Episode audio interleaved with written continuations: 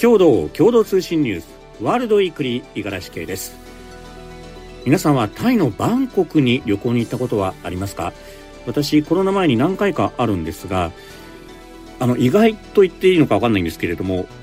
大型のショッピングモールがたくさんあるんですよね。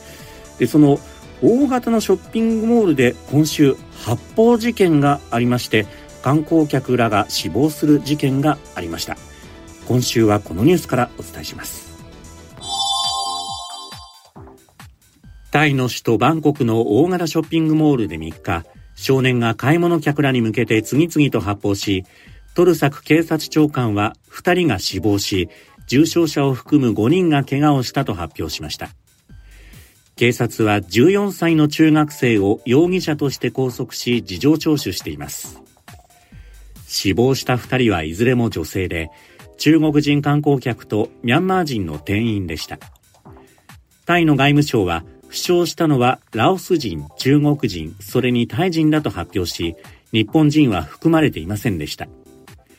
現場は日本人を含む多くの外国人が訪れるバンコク中心部の大型ショッピングモールサイアムパラゴンで発砲直後は多くの買い物客らが避難して騒然となりました。ジャニーズ事務所が性加害問題で被害者への補償終了後の廃業などを発表したことを海外メディアも速報しました。ジャニーズ人気が高い台湾では61年間にわたる日本の神話に終止符と伝えられました。ネットメディアは被害者救済委員会に478人から相談が寄せられたことについて北側の魔の爪は478人にと報じました。また韓国メディアは事実上解体へと伝えています韓国の新聞朝鮮日報は設立以来日本最大の芸能事務所として君臨したと指摘しましたさらに性加害の疑惑が1960年代から取り沙汰されていたにもかかわらず、イギリスの BBC 放送が報じるまで日本では大きな問題になっていなかったと強調しました。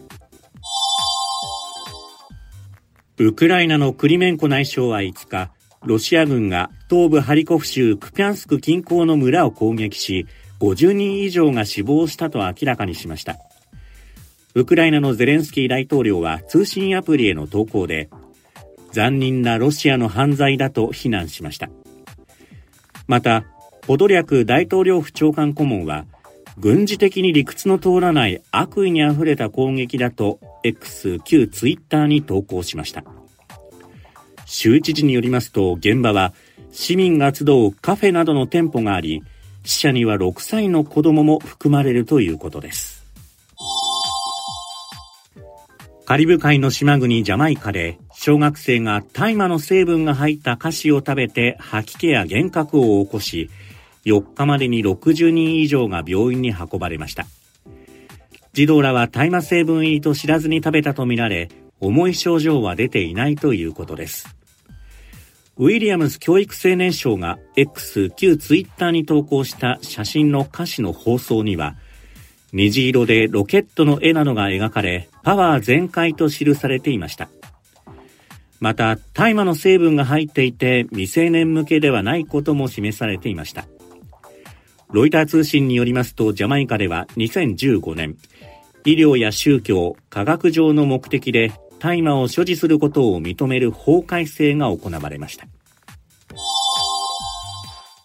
デンマークの裁判所は美術館の依頼に反して何も描かれていないキャンバス2作品を展示した男性芸術家に対し、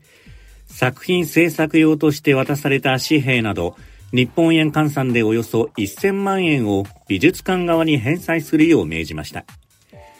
AP 通信によりますと、美術館は、デンマークなどの平均年収について、紙幣をキャンバスに貼り付ける方法で表現する作品を制作した男性に、その再現を依頼し、紙幣を用意した上で報酬も支払いました。